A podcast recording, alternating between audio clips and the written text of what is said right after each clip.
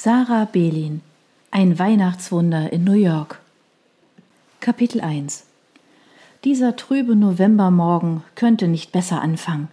Natürlich habe ich wieder mal meinen Wecker zu leise gestellt und springe erst aus dem Bett, als meine Mitbewohnerin Joanna laut an meine Tür klopft. Zum Glück hat sie nicht gemerkt, wann ich aufstehen wollte. So renne ich mit knurrendem Magen über die Sixth Avenue zu der prunkvoll geschmückten Mall B&C, die ab sofort mein Arbeitsplatz sein wird. Heute geht der Weihnachtswahnsinn offiziell los und Manhattan zeigt sich von seiner hektischsten Seite. Es ist schließlich Black Friday. Obwohl gestern Thanksgiving war, habe ich bis spät in die Nacht im Coffeeshop gekellnert, weil meine Kollegen natürlich ihre Familien besucht haben und ich zum Abschluss noch eine Doppelschicht schieben musste. Da ich es wirklich eilig habe, bleibt keine Zeit, um die üppige Weihnachtsdekoration und festliche Beleuchtung zu bewundern, die ab heute das ganze Gebäude erstrahlen lässt. Abgesehen davon habe ich für Weihnachtskitsch echt nicht viel übrig. Ich nehme den Eingang für Mitarbeiter und laufe die Treppe hinauf in den ersten Stock, wo sich das provisorische Büro meines Chefs Mr. Brown befindet. Billie Eilish hat mich die ganze Fahrt über begleitet und ich ziehe mir noch rechtzeitig die Stöpsel aus den Ohren. Nach dem Anklopfen platze ich abgehetzt hinein und atme erleichtert auf. Ich bin zwar sechs Minuten zu spät, aber meine Kollegen für die nächsten vier Wochen stehen noch locker herum und plaudern miteinander. Mr. Brown und seine Assistentin, Miss Brody, bemerken mich nicht einmal. Sie trinken am Fenster ihren Kaffee und unterhalten sich. Hey, Hope, begrüßt mich Susie, eine hochgewachsene Rothaarige, die neben der Tür steht und in den letzten Monaten meine beste Freundin geworden ist. Hey, erwidere ich. Gott sei Dank habe ich es noch rechtzeitig geschafft. Ich habe schon wieder den Wecker überhört entspann dich. Mr. Grinch und seine Hexe sind zum Glück noch beschäftigt, wie du siehst. Übrigens, Matthew und Lisa fehlen auch noch. Susi lächelte mich ermutigend an und tätschelte dabei meinen Oberarm. Alles gut. Dann bin ich offensichtlich nicht die Einzige, die morgens gern verschläft. Gestern war es schon nach zwei, als ich endlich ins Bett konnte. Eigentlich hasse ich Jobs, die meinen Biorhythmus durcheinander bringen. Doch regelmäßige Ablenkung und keine Zeit zum Grübeln, dazu weit weg von meinem Zuhause in New Jersey, ist gerade das, was ich will und was ich brauche. Mr. Brown dreht sich zu uns um und Miss Brody klatscht zweimal kräftig in die Hände, um unsere Aufmerksamkeit auf sich zu lenken. Die beiden betreiben eine Agentur, die Personal für Veranstaltungen an Einkaufszentren oder Messen vermittelt.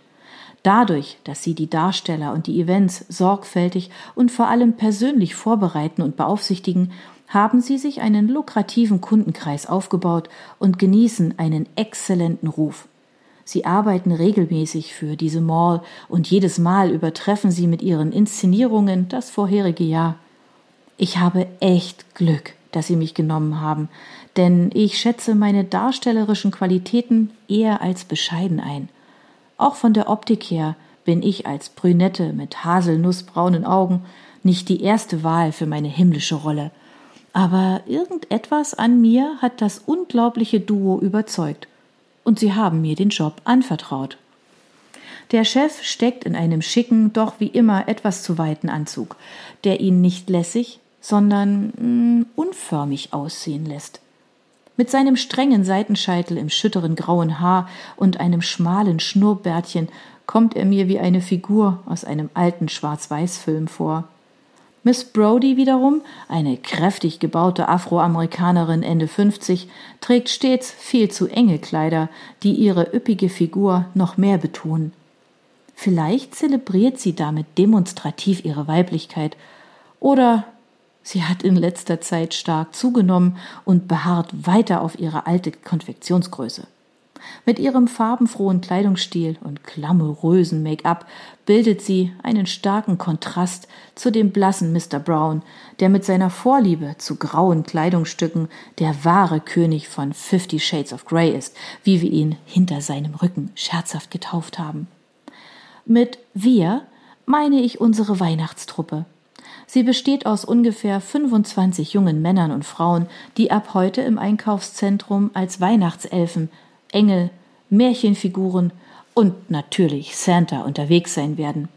Der Job ist gar nicht so schlecht bezahlt und ich habe mich schon im Sommer bei mehreren Einkaufszentren und großen Shoppingtempeln in New York beworben. Nun bin ich hier gelandet und werde nach besten Kräften den Weihnachtsengel geben. Guten Morgen zusammen. Schön, dass ihr alle es pünktlich geschafft habt. Mr. Brown meldete sich mit seiner kratzigen, stets unfreundlich klingenden Stimme. Miss Brodie nickt bloß zur Begrüßung und zieht dabei ihre Mundwinkel kurz hoch. In diesem Augenblick klopft es laut an der Tür und es erscheinen Matthew und Lisa. Ihre Gesichter haben einen bestimmten Glanz, der bestimmt nicht von der morgendlichen Kälte kommt. Sie sind erst seit zwei Wochen ein Pärchen und können nur schwer die Hände voneinander lassen, was bei gewissen Kollegen für Neid sorgt. Entschuldigung, wir haben den Zug verpasst, Matthew zuckt entspannt mit den Schultern, als er einen strengen Blick von Mr. Brown erntet. Miss Brodie schüttelt missbilligend den Kopf und stemmt ihre Hände in die breiten Hüften.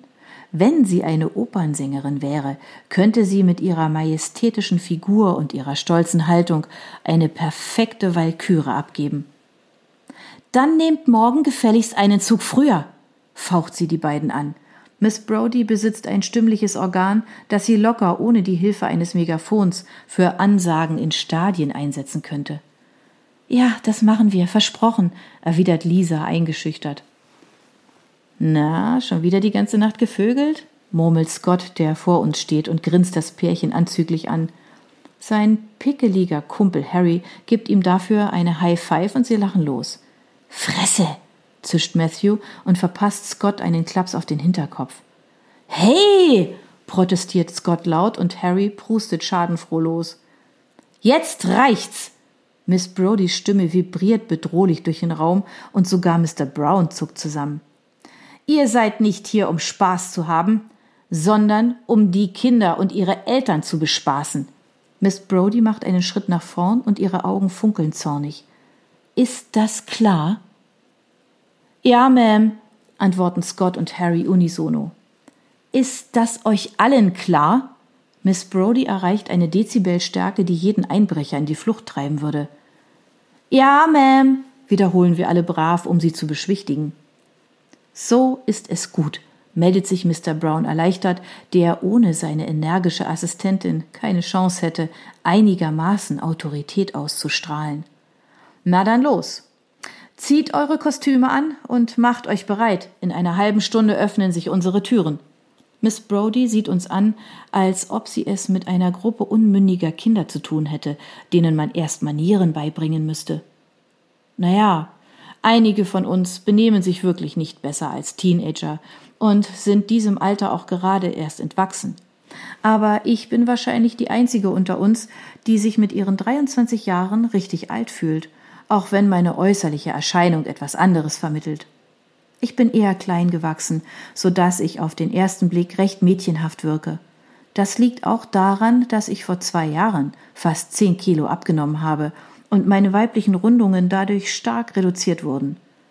Vielleicht schaffe ich es eines Tages wieder zuzunehmen und mein Idealgewicht zu erreichen. Im Augenblick ist mir das allerdings ehrlich gesagt ziemlich egal.